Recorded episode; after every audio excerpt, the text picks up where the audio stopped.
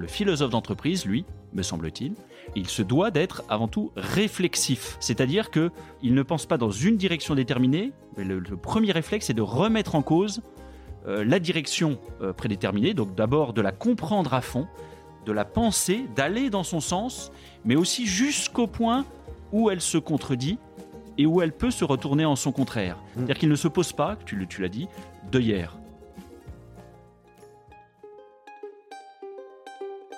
Vous connaissez l'adage après la pluie le beau temps?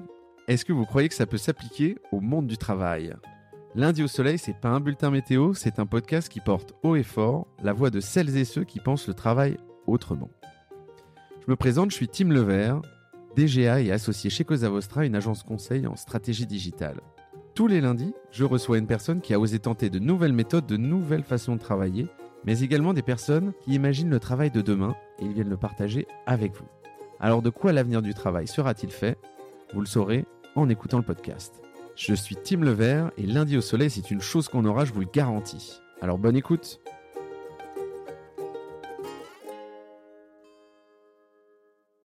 Bienvenue à toutes et tous dans ce nouvel épisode du podcast Lundi au Soleil. Aujourd'hui, j'ai le plaisir de recevoir Thibaut Brière, philosophe du travail.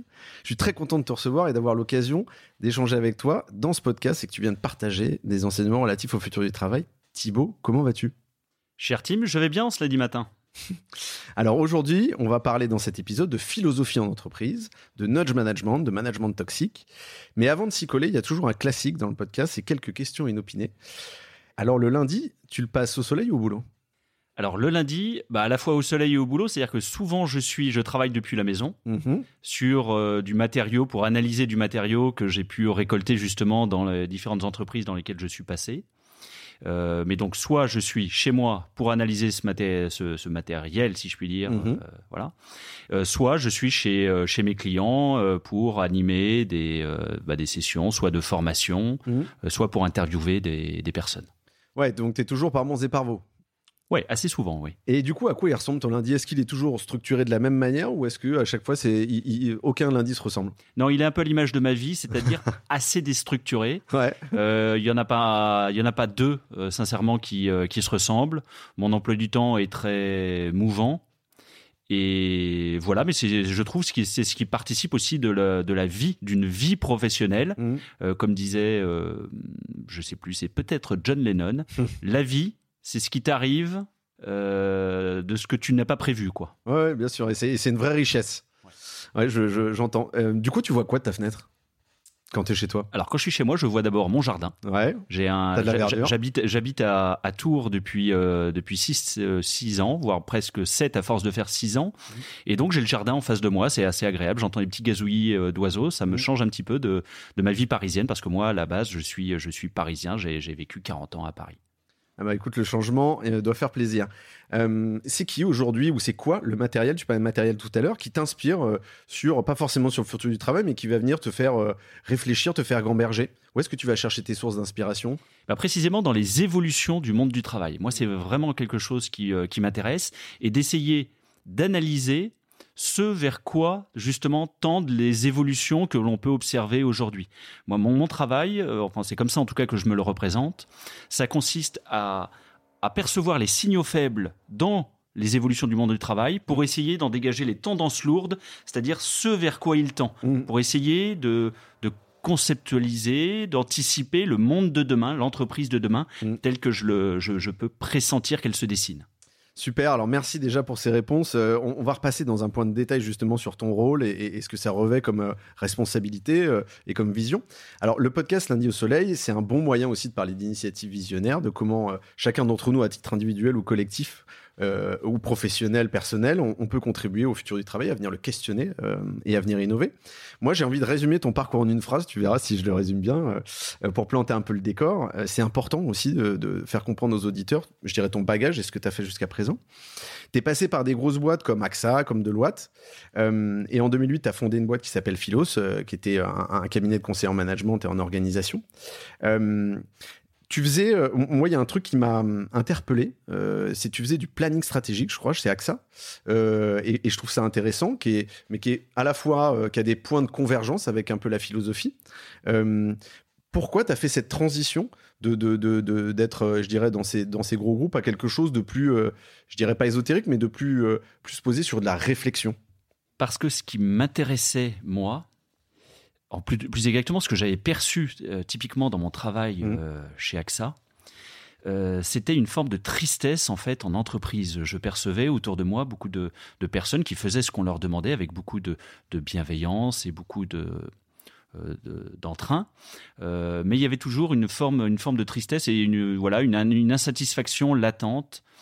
Et je me disais, je n'ai pas envie de passer, en tout cas le reste de ma vie professionnelle, à euh, petit à petit sentir la flamme s'éteindre dans mes yeux, dans mon cœur. Mm.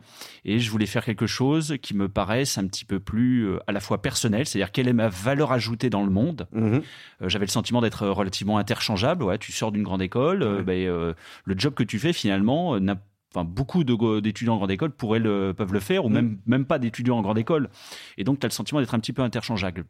interchangeable. Et hors moi, dans ma formation, il y avait également, qui était structurant, cette formation en philosophie. Mhm. Et je me suis dit, comment essayer d'apporter quelque chose qui permette de valoriser ce double bagage, à la fois compréhension des organisations, un wording venant du, du monde de l'entreprise et en même temps euh, des capacités d'analyse venant du monde de la philosophie. Qu'est-ce que ça peut donner, cette hybridation des deux compétences?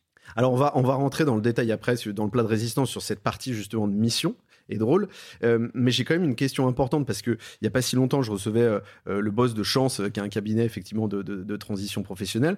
Moi, je me dis comment t'es passé de l'un à l'autre? Est-ce que ça s'est fait dans la douceur? Est-ce qu'il y a eu des points de difficulté? Est-ce que tu as dû te reformer? Tu as dû faire des formations satisfaisantes Comment ça s'est passé? Ça s'est passé dans la prise de risque Ok. avant tout. Je me suis dit, moi, je trouve qu'il y a un intérêt à faire de la philosophie dans les entreprises, mais peut-être n'y a-t-il pas de marché? Ouais. Peut-être que j'arriverai pas à, en faire, à faire vivre ma famille avec ça. Et peut-être qu'il y a un marché, mais c'est que je ne saurais pas m'y prendre. Toujours est-il que je me suis dit, euh, c'est le bon moment, je devais avoir euh, une trentaine d'années, c'est le bon moment pour essayer de tenter l'aventure entrepreneuriale. Mhm. Si je ne le fais pas maintenant, à 50 ans, je regretterais de ne pas l'avoir fait. Et donc je me suis lancé, et donc le cabinet que j'avais créé, donc euh, tu l'as dit, euh, qui s'appelait Philos, Mhm. alors c'était pas une... Je le présenterai pas moi comme étant un cabinet de conseil en, en organisation et en management. C'était un cabinet qui était spécialisé dans l'analyse des philosophies d'entreprise, plus exactement, et qui ensuite essayait de décliner ça, tu as raison, Mm. euh, de manière en termes de management et d'organisation. Mm. Mais la différenciation par rapport aux autres cabinets de conseil en management et d'organisation, c'est qu'il se fondait sur une analyse euh, de la conception de l'homme et la conception des relations sociales que se font telle ou telle entreprise. Par exemple, si je travaille chez BNP Paribas, eh bien la philosophie de l'entreprise BNP Paribas va- ne va pas être la même que son plus proche concurrent, par exemple Société Générale. Mhm. Et donc, qu'est-ce qui va nous différencier d'eux Et du coup, qu'est-ce qui va induire des manières de manager ou une manière de s'organiser différente de notre plus proche concurrent, de telle sorte que euh, les salariés, quand ils viennent chez nous, comme dirait Total, Mhm. n'y viennent pas par hasard. Alors, je te remercie d'avoir reprécisé effectivement euh, euh, la, la définition de philos, parce que c'est vrai que moi j'étais parti plus sur le mode cabinet de conseil, et je pense que le truc le plus intéressant dont tu parles, c'est la première partie de la phase, c'est cette phase d'analyse et de, de, de regard, de presse de rapport, d'étonnement. Euh, si, si on, si on, on part sur la philosophie d'entreprise, euh, on en parlait juste avant le podcast euh, pour info. euh, c'est, euh, on a vu euh, euh, ces derniers mois, ces dernières années, euh, euh, l'émergence de, de, de rôles comme Chief Happiness Officer, euh, Chief RSE Officer, ce genre de choses, euh, voilà, avec plus ou moins de, je dirais, crédit et de légitimité. Euh, est-ce que, est-ce qu'aujourd'hui on peut parler de, de Chief Philosophy Officer? Alors, on peut en parler puisque ça existe. Mhm. Il y a plusieurs euh, grands groupes américains, en particulier euh, euh, dans, les Google, GAF- Skype, dans les GAFAM, Apple, exactement. Forbes, euh, ouais. Voilà, tout le- ces, ces trois entreprises-là, euh, au moins, disposent d'un Chief Philosophy Officer. Mhm. Euh, toute la question est de savoir ce que l'on met derrière. Ouais. Dans la plupart des cas, me semble-t-il, pour, les, pour autant que j'ai les bonnes informations, Mhm. ce que- ce qu'ils entendent par là, c'est souvent aussi un peu l'équivalent de ce qu'ils appellent aussi parfois des Chief Evangelist Officers. Mhm. C'est-à-dire en fait une figure de sophiste d'entreprise, c'est-à-dire quelqu'un qui est payé pour relayer la parole officielle de l'entreprise et pour donner du sens en interne. Mhm. Et donc, en fait, il n'est pas payé pour renforcer l'esprit critique des cadres, mais Pour distiller. euh, Voilà. pour distiller une doctrine, euh, un corpus doctrinal Mhm. déterminé, Mhm. qui, de fait, est différenciant par rapport aux autres entreprises du même secteur. Mais donc, il s'agit euh, de, de- de quelqu'un qui, est, voilà, qui, qui doit porter la bonne parole, c'est-à-dire l'évangile. Comme dit le mot de Chief Evangelist Officer, euh, l'évangile interne, si vous voulez. Mm. Ouais, alors pour moi là-dessus, quand, je t'entends dire ça, et je parle sous ton contrôle, mais pour moi ces deux rôles-là, ils s'entrechoquent un peu. Le premier, il est très, euh, on va dire, top-down, hein, euh, et, le chief philosophy officer, potentiellement, il fait, il travaille sur la mission, la raison d'être, et donc c'est, je dirais pas que c'est bottom-up, mais en tout cas, il part effectivement, tu le disais, dans cette, prise de température sur le sens, etc. Donc quand même, les deux rôles sont assez différents finalement. Ils sont même normalement par nature différents. hein. C'est Mm. c'est Platon qui, le premier, justement, euh, distingue le philosophe du sophiste, hein, en disant Mm. qu'il y a- qu'il est aussi difficile de les distinguer que euh, distinguer le chien du loup, Mm. a, fortiori, euh, dans une ambiance un peu crépusculaire où on ne distingue plus euh, très bien, justement, on est entre chien et loup, on, ne distingue plus très bien les, les formes. Mm. Moi, je dirais que la différence, elle est la suivante.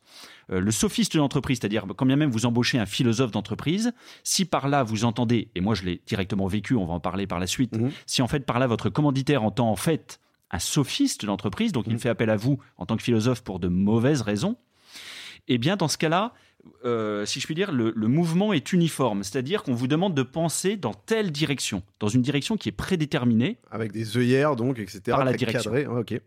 Or, le philosophe d'entreprise, lui, me semble-t-il, la différence de nature qu'il y a avec justement le sophiste d'entreprise dont je viens de parler, Mhm. lui, c'est que le philosophe, lui, il est avant tout, il se doit d'être avant tout réflexif. Mhm. C'est-à-dire que euh, il ne pense pas dans une direction déterminée, mais le, le premier réflexe, c'est de remettre en cause euh, la direction euh, prédéterminée, donc d'abord de la comprendre à fond, de la penser, d'aller dans son sens, mais aussi jusqu'au point où elle se contredit et où elle peut se retourner en son contraire. Mm. C'est-à-dire qu'il ne se pose pas, tu, tu l'as dit, d'œillère. Et du coup, la question que je me pose là-dessus, c'est euh, souvent il y a cette notion de raison d'être euh, dans, dans, dans, cette partie philosophie. C'est alors j'ai l'impression que c'est une notion assez clé. Euh, la, la, la question que je me pose, c'est en fait, est-ce que au final, si je grossis, si je vulgarise, mais tu as le droit de me dire que je me trompe, mais est-ce que le philosophe d'entreprise, c'est pas aussi un facilitateur? Parce qu'en fait, cette, cette, cette logique de réflexion, c'est la raison d'être, c'est une question qui appartient presque à tous les collaborateurs quand même finalement. Plus que, plus que je dirais à la direction, c'est quelque chose de très collectif. Donc le philosophe, il est aussi là pour aller, euh, euh, voilà, aller sonder les collaborateurs et puis en sortir quelque chose d'agrégé. Alors idéalement, oui, naturellement. hein, Mm. Il fait ce travail de maïotique, c'est-à-dire d'accouchement des esprits pour essayer de, de, de mettre à jour l'implicite. Et donc généralement, effectivement, la raison d'être, et là pour le coup, la question de la raison d'être, c'est une question qui relève de la métaphysique.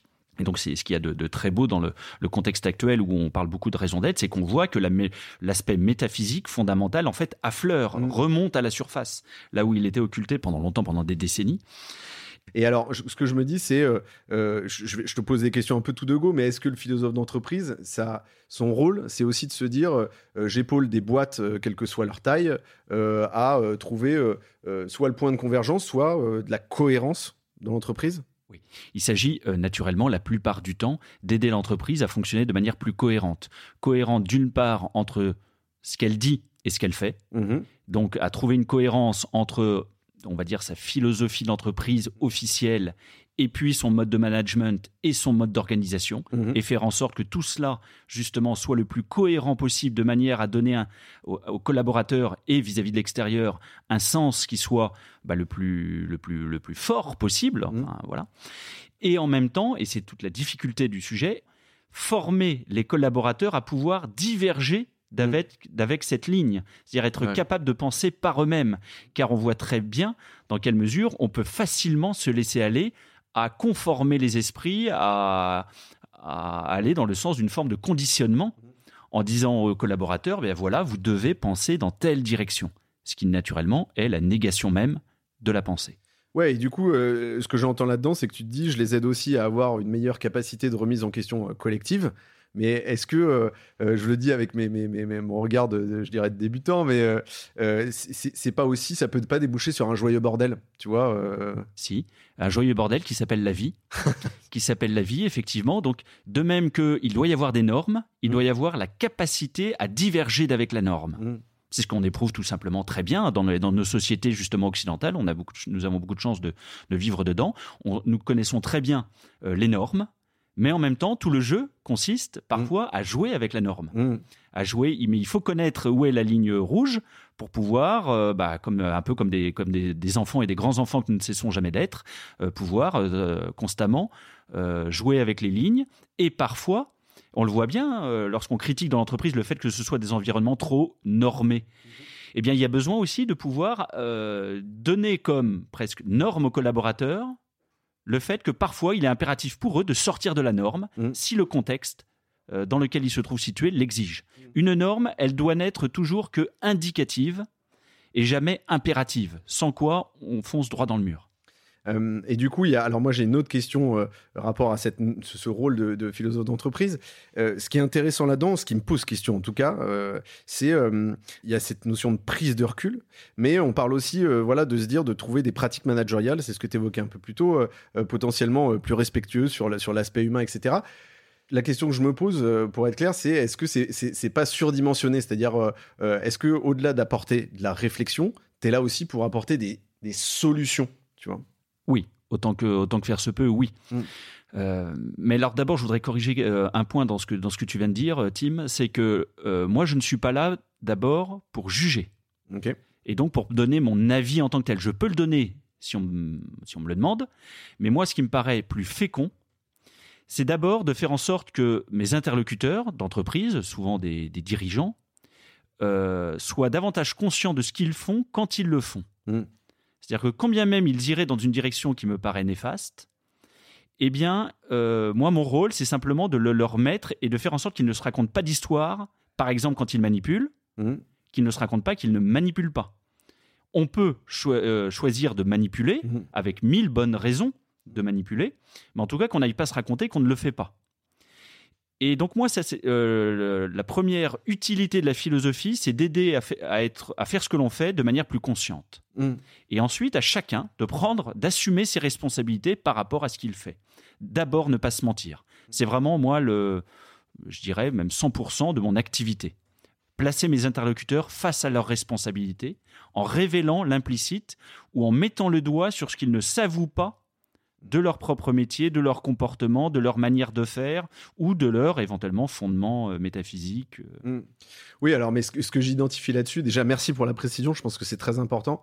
Euh, ce que j'identifie là-dessus, c'est je me dis, est-ce que tu te confrontes pas parfois à des gens qui sont euh, dans l'incapacité de, de regarder la vérité en face, quelque part, et de se dire, parce que c'est dur, en fait, de se dire, tu parlais de manipulation, euh, j'imagine qu'il y a des situations qui sont plus complexes que d'autres, où tu te dis, bah, en fait, quand je regarde en face, je me dis, euh, là où, là où j'emmène les collaborateurs, ou là, ce que je fais, bah, en fait, ça me plaît pas trop, donc je, je, je- je fais un peu l'autruche, quoi, donc... euh, nous avons le, le- effectivement communément le même inconfort face à cette, euh, cette situation que celle que nous éprouvons euh, face à la vérité. Mm.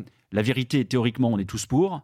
Dans la pratique, lorsque c'est sur nous qu'est faite la vérité, y compris sur nos, nos moins bons côtés, eh bien là, tout à coup, c'est plus difficile et euh, tout le monde euh, peut être tenté de verser dans l'hypocrisie en se racontant des histoires et en Bien sûr. racontant des cracks Mm. euh, aux autres. Et donc, bien simplement, il y a ce qu'on appelle dans la tradition philosophique le devoir de parésia. Mm. La parésia, c'est le devoir de, c'est le parler vrai, le fait d'avoir un discours, discours franc, quel que soit l'interlocuteur. Et donc, le philosophe, dans bien des cas, joue un rôle de fou du roi. Mm. Il dit aux dirigeants ce que les, les autres collaborateurs ne peuvent pas s'autoriser à dire. Et c'est la raison pour laquelle c'est un rôle qui, me semble-t-il, est extrêmement sain, fécond dans une organisation. Euh, il est bon d'avoir quelqu'un, dans une certaine mesure, qui est payé pour dire, franchement, aux dirigeants, un petit peu leur cas de vérité, si vous voulez, Mhm. mais toujours en- leur cas de vérité par rapport à ce qu'ils se racontent de leur propre philosophie d'entreprise, hein. pas depuis un jugement extérieur. Ça, c'est Mhm. un point très important. Donc, euh, seulement dans une logique de cohérence avec eux-mêmes, leur dire le propre cas, euh, leur propre, euh, voilà, leur dire leur vérité, si vous voulez, pour les aider éventuellement soit à continuer, soit à changer de trajectoire. Mm. Et alors, Et la- moi, j'interviens après, excuse-moi de te couper, Tim, j'interviens dans la deuxième phase également après pour les aider à réduire les écarts avec Mm. la réalité Mm. entre leur philosophie d'entreprise et puis ensuite, eh bien, la réalité opérationnelle, la manière de recruter, la manière de manager, la manière de constituer des groupes de travail et de les aider à discerner si ça c'est plus ou moins cohérent avec leur philosophie d'entreprise. Et du coup, euh, alors dis-moi si, arrête-moi si je me trompe, mais j'ai l'impression qu'il y a des points de convergence avec le coach, qui a un rôle qui a, euh, allez, qui, est devenu euh, pas indispensable, mais qui a émergé euh, ces dernières années, enfin qui s'est un peu popularisé, on va dire. Et, est-ce qu'il y a des points de convergence avec le fait de, de coach en entreprise, ou c'est quand même des rôles assez différents à ton sens? Alors, ce sont des rôles différents, à mon sens. Le point de convergence, il est naturellement sur la pratique de ce qu'on peut appeler la maïeutique, Mhm. c'est-à-dire euh, ce que Socrate, a- c'était l'activité euh, socratique de du fait d'accoucher les esprits, c'est-à-dire en fait de de- d'aider les gens à rendre explicite ce qu'ils, euh, des savoirs implicites qu'ils ont déjà en eux. Donc en leur posant des questions, hein, par, le, par le biais d'un d'un questionnement approfondi. Mais ça, c'est parce que les coachs eux-mêmes ont emprunté à la tradition philosophique Mm. euh, cette activité de maïeutique, hein, qui est euh, héritée, si je puis dire, des dialogues platoniciens, euh, qui était celle de Socrate. Mais là où elle se différencie, c'est que précisément le coach, lui, prétend n'être qu'un miroir. Là où le philosophe, lui, ne prétend pas ne faire que refléter, euh, refléter euh, ce, est la- ce que son interlocuteur lui dit, Mm. mais également lui dire ce qui lui semble être aussi la vérité. Ça, c'est le point quand même en plus. Tout à l'heure, Ah, j'insistais sur l'aspect différent, ouais, ouais. euh, miroir, Mhm. mais là, le, mais le, le philosophe, lui, dit bah ça, euh, ça peut être juste, injuste, bien, mal, au regard de telle ou telle euh, croyance fondamentale, etc. Mais donc, il s'autorise aussi à émettre un jugement. Et on entend beaucoup aujourd'hui en entreprise, euh, dans le discours managérial ambiant, et surtout dans les, parmi les coachs, Mhm. surtout ne pas juger, euh, etc. Alors, ne pas juger, oui, enfin, oui, mais non. Mhm. Euh, parce que bah, ça a ses limites. Naturellement qu'on est obligé de juger et naturellement qu'on juge en permanence. Et si simplement on s'interdit d'exprimer les jugements que nous avons, et bien dans ce cas-là, on ne fait que renforcer finalement l'hypocrisie euh, ambiante. On a besoin de juger et lorsqu'on est manager, lorsqu'on est dirigeant dans une entreprise, on doit porter des jugements pour prendre des décisions. Mhm. Alors moi, ce que je trouve intéressant aussi, c'est que c'est un rôle quand même assez original. Euh, moi, je connais pas beaucoup de philosophes en entreprise. Euh, Il n'y en avait pas a priori. hein. Moi, j'ai d'une certaine manière créé le, le- le oui, c'est job euh, grâce à la rencontre avec un entrepreneur qui a bien voulu m'accorder sa confiance sur ce Mhm. point. Ouais, et ce qui est marrant, c'est que quand tu regardes aujourd'hui euh, dans, dans les actus, dans les boîtes, etc., et que tu, tu creuses un peu le sujet, il y avait finalement assez. Enfin, vous êtes une poignée, euh, je dirais, euh, voilà, avec, plus- avec plus ou moins le- des bagages proches ou pas. Mais donc, c'est quelque chose d'assez, euh, euh, pour l'instant, qui est, qui, est, qui est en croissance. Confidentiel encore. Ouais, exactement, mais qui est probablement voué à, à, à, voilà, à grandir. J'y reviendrai après. Euh, moi, je l'identifie deux défis quand même. Euh, je parle en tant que personne quand tu es philosophe en entreprise. Le premier, c'est, euh, euh, ou du chief philosophy officer, je sais pas quel est le meilleur terme. C'est le premier, c'est de réussir à prouver sa valeur et sa légitimité, et sa légitimité pardon, au sein de l'entreprise. Est-ce que c'est est -ce c'est ça, ça c'est le premier gros défi ou pas? Ou en fait c'est assez facile, c'est un obstacle qui est assez facile à surmonter? Alors sa valeur, quand on a une, on va dire une relative, une bonne formation, c'est-à-dire tout simplement une formation euh, Mhm. cohérente en philosophie, sa valeur, eh bien justement normalement on n'est pas censé euh, devoir en faire la démonstration. Je veux Ouais. dire, euh, parce parle que tu fais. Elle, elle est censée parler d'elle-même. Ouais. T'es pas censé faire du name dropping ou faire référence à d'hypothétiques diplômes, etc. En revanche, lorsque tu te retrouves confronté à des salariés qui ont un travail très opérationnel, pousser des charrettes, euh, euh, installer des, des- des tubes euh, ou tirer des, des câbles dans, Mhm. les, dans des bâtiments, euh, là tu dois faire preuve de l'utilité de la philosophie. C'est pas ta propre valeur dont tu dois faire preuve Mhm. euh, de la légitimité. C'est tu dois apporter la preuve de l'utilité pratique, de la fécondité de ce que tu fais, de ta pratique. Et donc, euh, moi, ce que je dirais à cet égard, c'est que euh, j'en vois deux, en tout cas, à minima. Euh, L'utilité du philosophe, c'est d'abord sa, sa capacité à faire le grand écart entre le théorique et le pratique. Par exemple, bah, tiens, dans, dans telle entreprise, votre, vous avez dans votre philosophie d'entreprise, je sais pas moi, telle conception de la transparence. Très bien. Mhm. Et ben, ça lui fait une belle jambe à celui qui est installateur chauffagiste. Là, le rôle, si je puis dire, du, du philosophe, c'est d'être un passeur et de parvenir à rendre concret, par exemple, dans le biais de formation, au management ou au savoir-être, Mhm. bah, qu'est-ce que ça change pour toi, installateur chauffagiste, dans ton activité opérationnelle vis-à-vis des clients et vis-à-vis de tes collègues, comment tu vas incarner cette conception de la transparence que, plus ou moins implicitement, te demande ton employeur, Mhm. qui va être différente donc de la conception de la transparence que euh, pourrait se faire telle entreprise concurrente. Mhm. Donc, euh, premier, euh, premier enjeu, rendre la philosophie d'entreprise concrète jusqu'au degré le plus opérationnel. Et deuxième enjeu, eh bien, c'est parler précisément avec, avec le, le langage qui rend euh, tout ça accessible et euh, de notamment faire la preuve de l'utilité de, de la critique, Mm. la valeur de la critique, la fécondité de la contradiction euh, pour progresser et donc dans un processus d'amélioration continue dont l'entreprise a tout le temps besoin. Parce que finalement, et même elle en a besoin pour innover. Parce que qu'est-ce que innover à part penser à ce à quoi les autres ne pensent pas? Et donc ça veut dire diverger, Mmh. Et donc on a besoin, qu'on le veuille ou non, on a besoin de gens qui nous aident justement à euh, sortir des normes. Et alors, déjà, merci pour ce point. Euh, J'avais le deuxième défi, effectivement, c'était ce côté, euh, la philosophie, c'est souvent complexe à appréhender. J'ai quand même une petite question là-dessus. Alors, tu, parles à, un- à quelqu'un qui a fait effectivement de la philo, plutôt en, première terminale, etc. Mais il y, a, cette espèce, à un moment donné, de, de trauma de la philo du lycée, tu vois. Et est-ce que, du coup, tu parles de collaborateurs, de, de, de- tu vois, de- de- d'em- d'employés, etc. Est-ce que est-ce que, un, ça veut dire s'appuyer sur euh, des références philosophiques digestes et, et deux, vulgariser un peu le discours, tu vois? Alors, au début, lorsque j'ai commencé à faire de la philosophie en entreprise, Mhm. effectivement, j'éprouvais un petit peu le syndrome de l'imposteur. Ouais. Et donc, je me sentais obligé de faire un petit peu de name dropping, de dire oui, Ouais. alors vous voyez, Aristote a dit ceci, Platon a dit cela. Mm.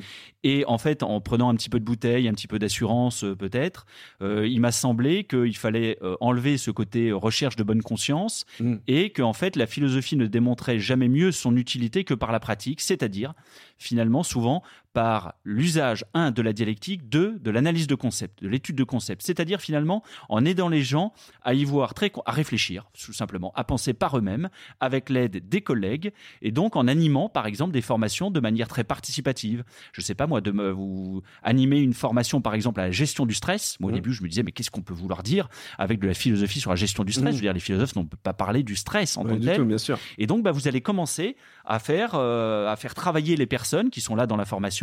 Ah bah d'abord, quel est l'objet de la, de, la, de la formation pour vous? Le stress, c'est quoi? Et petit à petit, on va les amener par un questionnement à faire des distinctions conceptuelles. Bah, le stress, c'est pas la peur. Mm. La peur et le stress ce n'est pas l'angoisse. Et en faisant comme ça des distinctions conceptuelles, petit à petit, on amène donc les gens, les opérationnels. Mm. Vous voyez, on ne parle pas des gens qui forcément qui, qui, euh, qui ont fait de, de- de grandes études et qui Ouais. travaillent dans le tertiaire Bien sûr. eh bien, euh, on les amène à tirer ensuite les conclusions, les conséquences opérationnelles de ces distinctions. Mm. Et en fait, ce dont on s'aperçoit, c'est le fait, c'est que mieux comprendre ce qui vous arrive, par exemple des situations de stress, Mm. eh bien déjà, pour une part, ça en libère.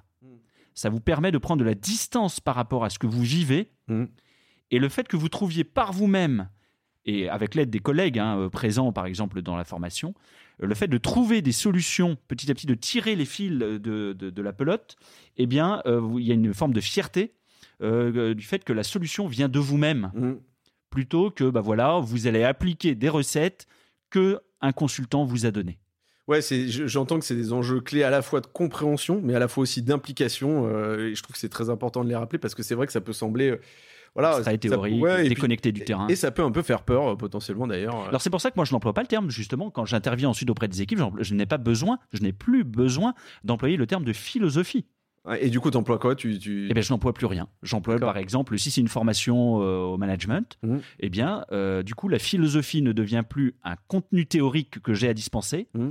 Moi, j'ai en tête, si je puis dire, l'orientation dans lequel, par exemple, le, contenu de la philosophie d'entreprise du lieu dans lequel j'interviens. Mhm.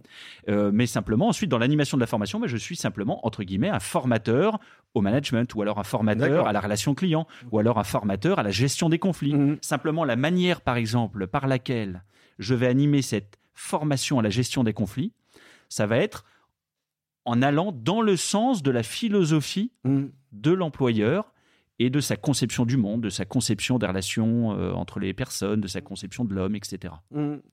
Donc, tu as bien réussi à lever, à lever ce frein-là, c'est intéressant. Euh, moi, moi j'ai une question qui est quand même importante, on, on l'a touché du doigt tout à l'heure, mais euh, c'est de se dire, est-ce que, est que tu crois que demain, c'est un philosophe par boîte Est-ce que tu crois que c'est un métier qui est voué à, à vraiment à, croître et et à se généraliser? Je ne pense pas qu'il soit amené à se généraliser. En revanche, je pense y a, que des dirigeants éclairés, véritablement, auraient tout intérêt à institutionnaliser une fonction critique dans l'entreprise. Ensuite, qu'on l'appelle philosophe d'entreprise ou euh, quelque autre titre, moi par exemple dans le dans le groupe industriel qui m'a employé euh, pendant sept ans, eh bien euh, le- les- mes intitulés de poste ont changé. Euh, administrativement. Au début, j'étais chargé de projet, ensuite j'ai été auditeur interne, Mhm. ensuite euh, j'ai été, je sais plus, directeur d'agence, Ouais. alors même que j'avais aucune directeur, aucune aucune agence à diriger. Mhm. Peu importe. Euh, à l'extérieur et facialement, sur ma carte de visite, il y avait marqué euh, responsable de la philosophie d'entreprise, délégué à la philosophie de l'organisation, des choses comme ça. Donc ce qui compte, c'est l'institutionnalisation d'une fonction critique dans l'organisation par laquelle l'organisation reconnaît la fécondité de la, critique et reconnaît qu'il y a besoin de quelqu'un pour dire les choses que l'on ne s'autorise pas habituellement à dire et qui est chargé, qui est payé de dire ce qui déplaît, premièrement, et deuxièmement, qui est chargé de discerner les critiques que de l'extérieur on pourrait faire à l'organisation interne. Mmh. Depuis euh, début septembre 2022, sont parus les décrets d'application d'une nouvelle loi sur les lanceurs d'alerte, qui dit, ces, nouveaux décrets d'application, euh, que maintenant les dérives managériales rentrent dans le champ des lanceurs d'alerte. Et donc, les entreprises se trouvent davantage exposées à des personnes dans l'entreprise de plus ou moins euh, bonne intention mmh. qui peuvent, dès lors que leur manager leur parlerait mal, euh, dire, se prévaloir du statut de lanceur d'alerte pour dire attention, il y a du harcèlement moral dans la boîte, je suis victime de harcèlement mmh. moral typiquement, qui est un délit, mmh. et donc je demande à être couvert par le statut de lanceur d'alerte. Comment l'entreprise peut-elle euh, anticiper ce risque juridique auquel elle se trouve davantage exposée depuis la début septembre 2022 Et bien typiquement par l'institutionnalisation d'une fonction euh, où quelqu'un est payé à dire de manière précoce en interne attention sur tel mode de management on pourrait vous taxer de harcèlement moral collectif, par exemple, si euh, vous favorisez le feedback, les feedbacks euh, euh, en interne au sein des, équipes de travail. Oui, mais si tout le monde critique en permanence tout le monde, attention, mm. ça pourrait être taxé de, harcèlement moral collectif, etc. Et ouais, mais ça, c'est un rôle presque, c'est un rôle presque de RH finalement là, ce, dernier point dont tu parles. Oui, mais concrètement, les RH, eux, en fait, dans la vraie ils n'ont pas le temps de le faire. Non seulement ils n'ont pas le temps, mais en vrai, ça rentre pas dans leur mission. Hein, oui, oui, oui, Aujourd'hui, dans les RH. Et donc simplement, là, c'est un rôle un petit peu méta, mmh. et avec quelqu'un dont la, focale, dont l'angle de vue, c'est exclusivement d'essayer de, dénoncer toutes les manières dont l'entreprise peut être critiquée par des journalistes euh, mal intentionnés, si je puis dire, de l'extérieur, mmh. ou par des chercheurs un petit peu euh, critiques, ou par des anciens salariés euh, revanchards, et de manière à ce que l'entreprise puisse se réformer mmh. avant même que ces critiques ne viennent de l'extérieur et aient pour elle un coût. Mmh. social, médiatique, etc. Et du coup, là, je reviens à la question que je te posais aussi tout à l'heure, c'est euh, est-ce que c'est un métier à intégrer ou est-ce que c'est une formation à intégrer en fait? Est-ce que les deux sont possibles ou en fait c'est de se dire euh, ou c'est trop euh, trop long en termes de formation, etc. Les deux, Général Timothée. les deux, il faudrait, ah, il faut à la fois l'institutionnaliser parce que si ça ne fait pas partie de votre fiche de poste de critiquer l'interne, eh bien vous ne vous y autoriserez jamais vraiment. Mmh premièrement. Et donc, il faut que ce soit institutionnalisé, il faut que ce soit formalisé, il faut que ce soit explicitement reconnu comme tel. Et deuxièmement, il faut que ça devienne naturellement, euh, à terme, euh, que ce soit intégré dans la formation continue euh, de tout manager.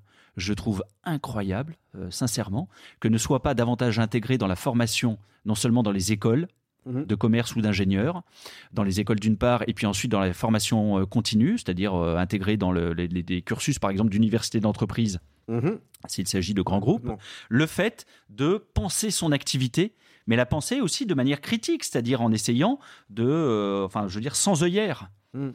Parce que c'est extraordinairement libérateur pour les salariés et c'est source d'épanouissement pour eux. C'est gage d'engagement, de, davantage d'engagement collaborateur. Mm. Ça, a quand même une puissance incroyable que d'envoyer le message managérial à ses collaborateurs que euh, on autorise la critique en, en, interne dans un cadre déterminé, mm. certes toujours, mais que on table sur vos capacités cognitives, sur vos capacités critiques. Mm. On, accueille la critique comme quelque chose de bon, de sain, euh, dont on a besoin pour évoluer et pour se réformer. Parce que si on n'envoie pas ce message managérial, eh bien que se passe-t-il?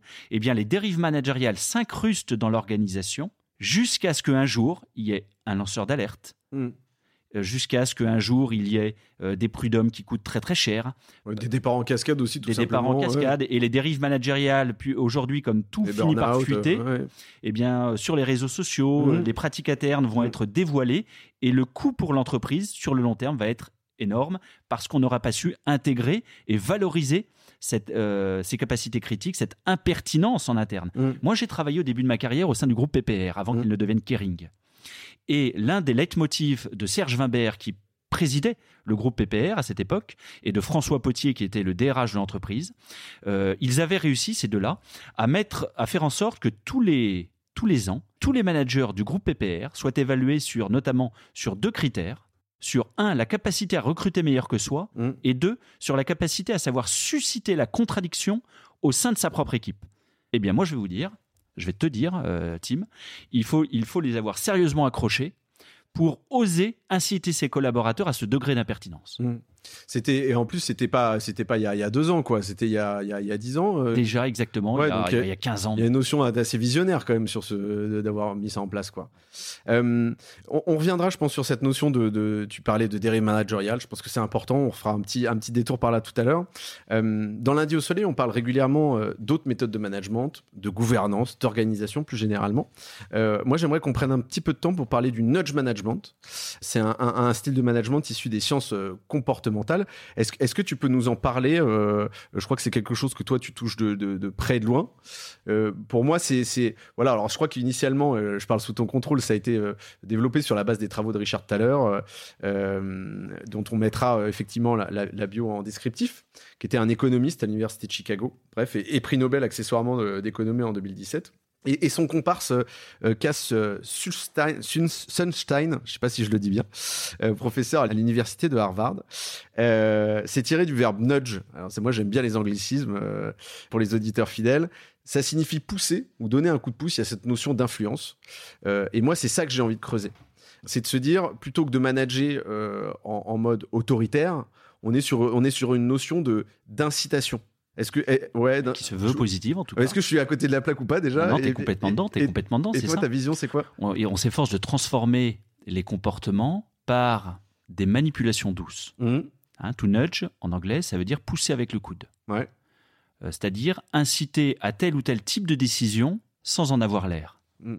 Discrètement. Et tout est dans, justement dans la notion de discrétion. Donc c'est donc une manière douce d'orienter les comportements collectifs, euh, d'influer sur les décisions.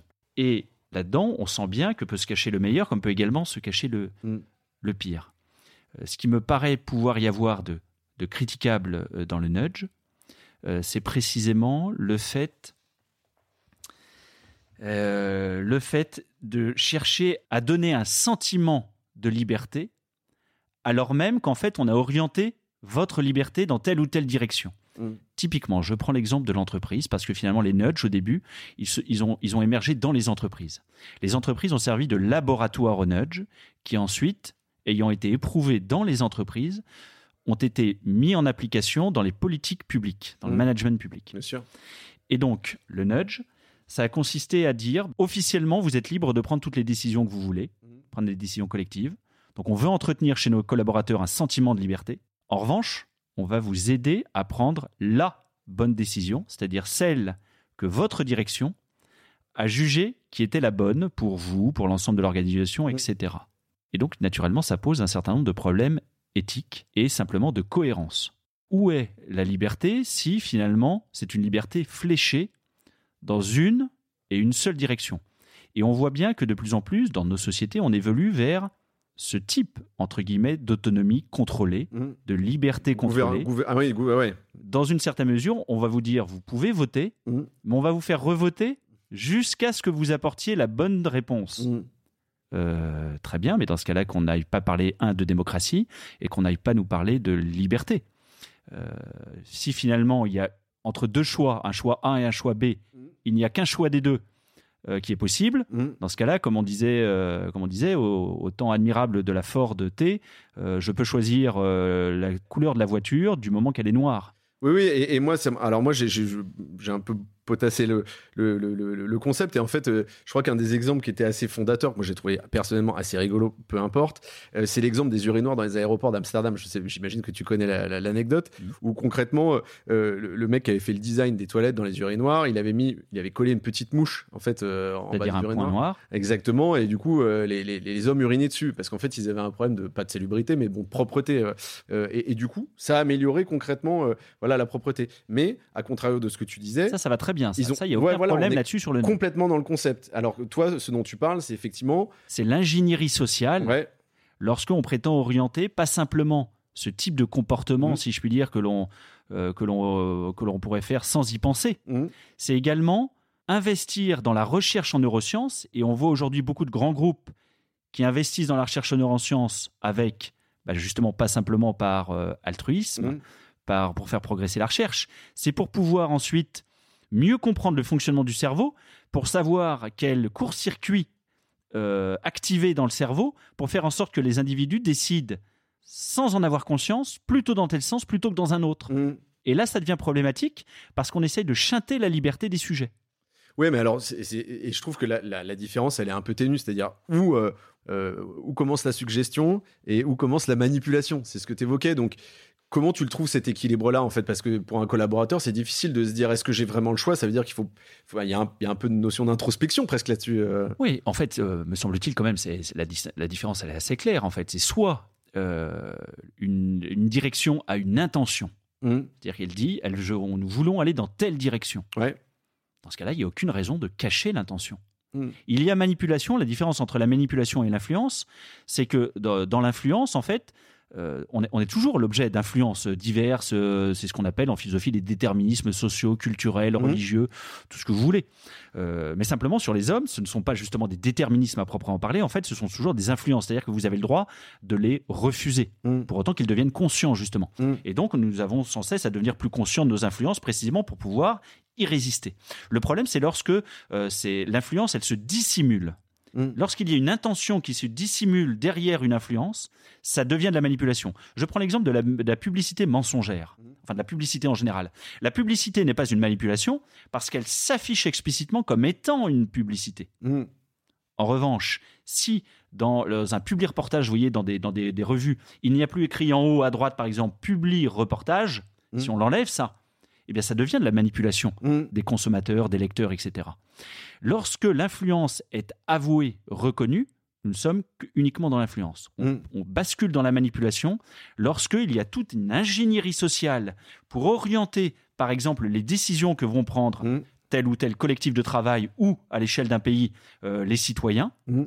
Lorsqu'on va faire appel, par exemple, à des cabinets de conseil spécialisés Bien sûr. euh, spécialisés dans ces sujets pour dire oui, mais alors vous voyez, il faut poser tel type de questions, plus ou moins fermées, à tel moment, euh, dans tel cadre, etc. Et donc on va organiser par exemple des grands débats publics, mais euh, finement cadrés, de manière à obtenir la réponse que l'on cherchait à l'origine.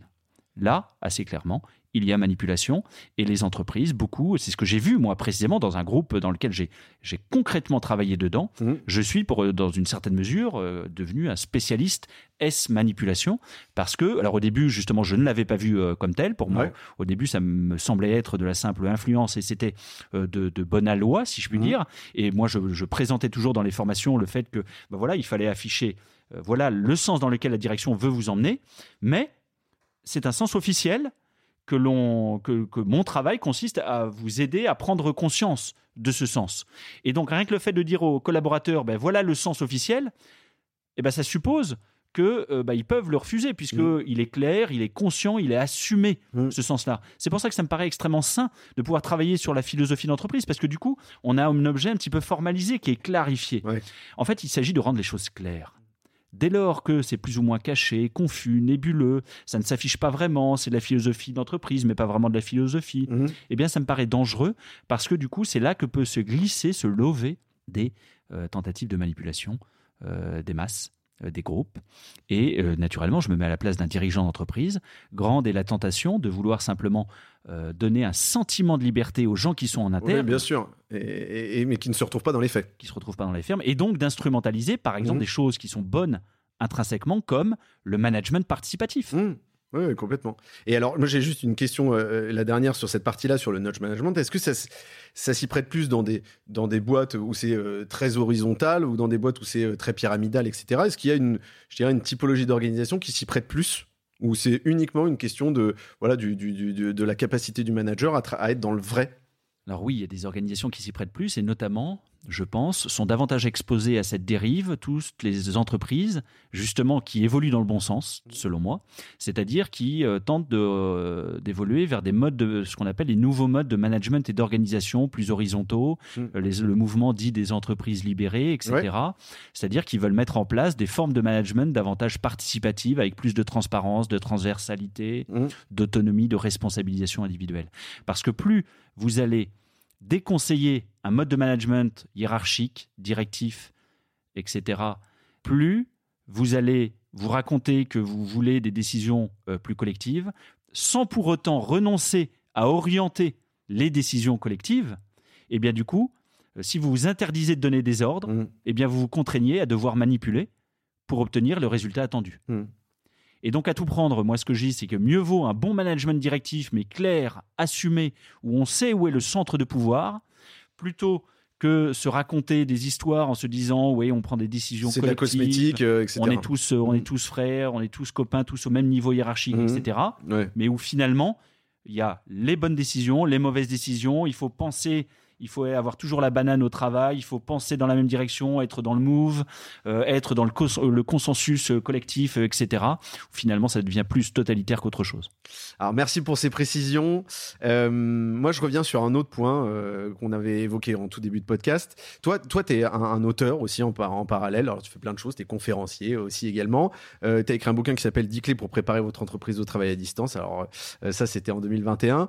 Euh, je parle sous ton contrôle. N'hésite pas à me dire si c'est pas le cas. Et puis, surtout, tu as écrit un autre bouquin qui s'appelle Toxic Management euh, en novembre 2021 sur les écueils majeurs à éviter pour une transformation réussie.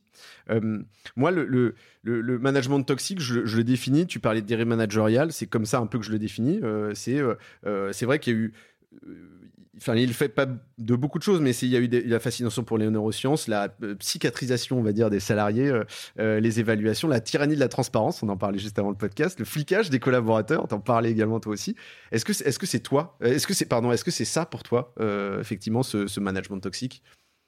Le management toxique, c'est c'est, je pourrais le définir de deux manières. La première, c'est quelque chose de bon, d'intrinsèquement bon, qui du coup est vicié. C'est-à-dire que plus une organisation, et on le voit bien dans le domaine typiquement religieux, avec un certain nombre de dérives que l'on a pu observer dans l'Église ou dans, euh, vous voyez, plus en fait l'objet est sain, S-A-I-N, mais aussi parfois sain, S-A-I-N-T, Mhm.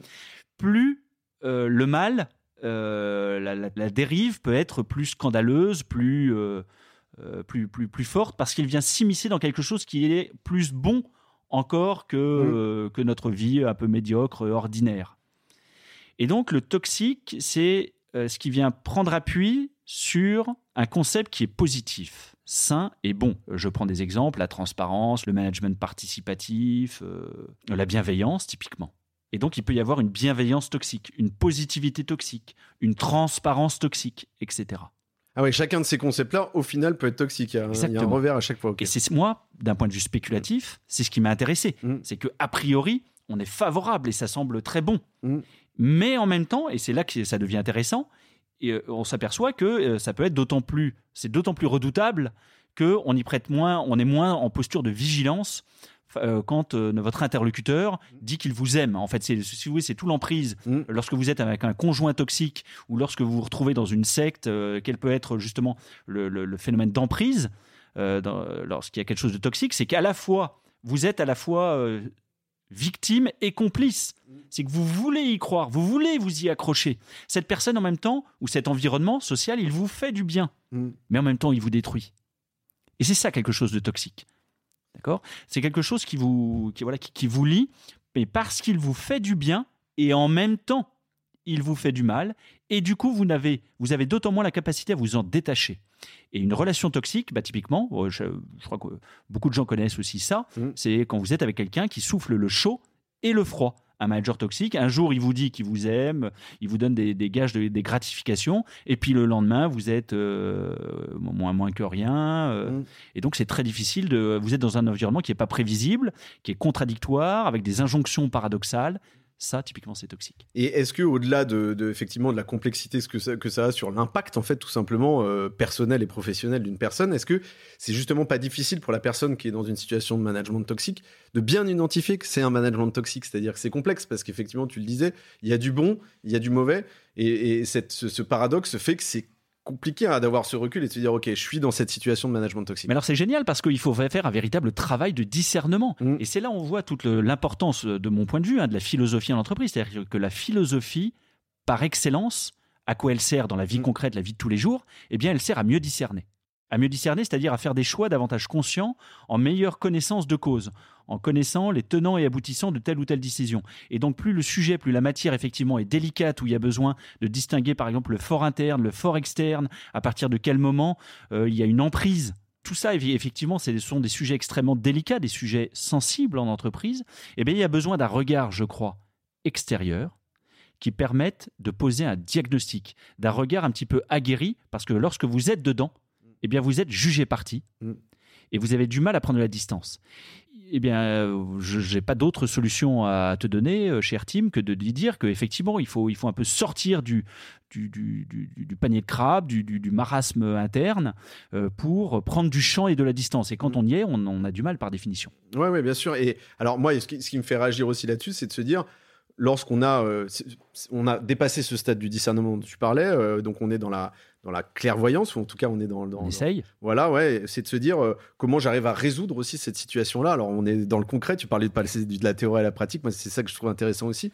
Il y a des outils, euh, on va dire, d'assertivité, euh, qui, dont la communication non violente, nous c'est vrai que j'en ai pas mal fait ces derniers mois, ces dernières années, qui sont des, des bons outils justement pour euh, aussi, euh, euh, parce qu'il y a le fait de, reconnaître que c'est une relation toxique, et puis il y a la solution. Et c'est de se dire comment, par exemple, un outil comme le desk, je t'en parlais, qui est un outil en plusieurs étapes, d'écrire, exprimer, spécifier les attentes et conséquences. Et donc, c'est d'être capable, c'est quelque chose d'assez ficelé pour justement se, je dirais, solutionner ce genre de, de, problématiques-là. Est-ce que euh, euh, toi, c'est des choses que tu que as déjà rencontrées ou effectivement tu vois, des, tu as rencontré des collaborateurs qui sont dans des relations toxiques? Comment tu peux t'en sortir aussi finalement une fois que tu t'en es rendu compte? Je veux dire, tu peux alerter ta direction, tes collaborateurs, tes machins. Est-ce que tu as déjà vu des situations où en fait il y a d'autres, je dirais, outils ou d'autres euh, portes de sortie? Oui, alors naturellement, enfin, il y a, là j'aurais mille choses à dire. Euh, si vous voulez, y a, si tu veux, il y, a des, y a des choses à mettre en place au niveau euh, macro, au niveau méso, au niveau micro. Mmh. Il y a d'abord. Tu parlais d'ailleurs de, de, de, whistleblower tout à l'heure. Enfin, oui, exactement. Euh, il faut d'abord mettre en la disposition des choses est capitale. C'est-à-dire le, le, cadre doit être sain, il doit y avoir une séparation des pouvoirs. Enfin, je veux dire, il y a beaucoup de choses mmh. qui permettent ou pas justement de résoudre mm.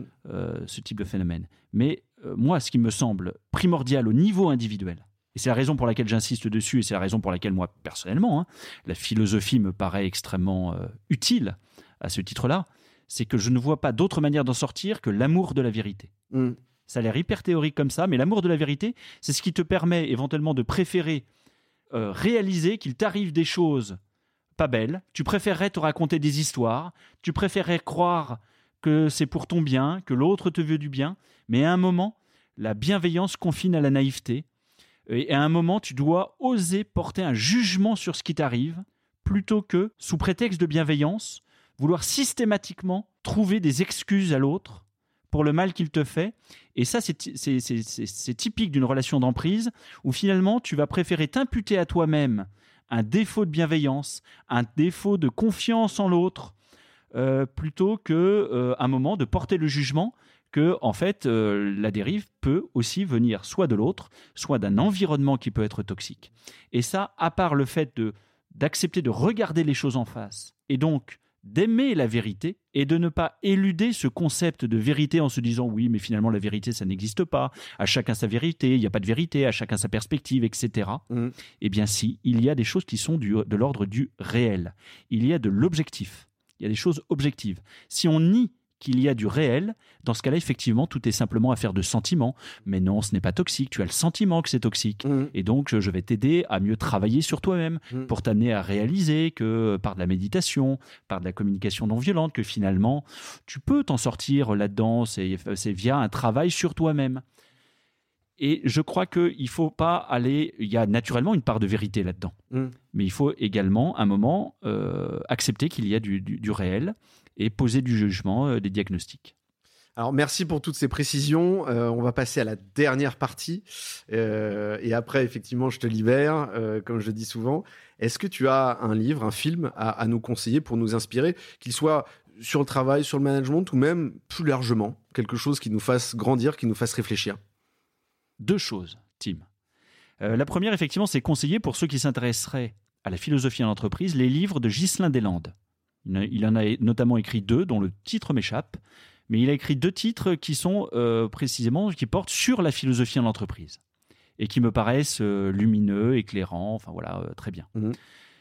Un film maintenant, À la poursuite d'Octobre Rouge. Extraordinaire. Avec Sean Connery. Absolument. Où un moment, Et, là- et ça, ce film, il y a une séquence à un moment euh, qui illustre la fécondité de la contradiction. Je prends un exemple.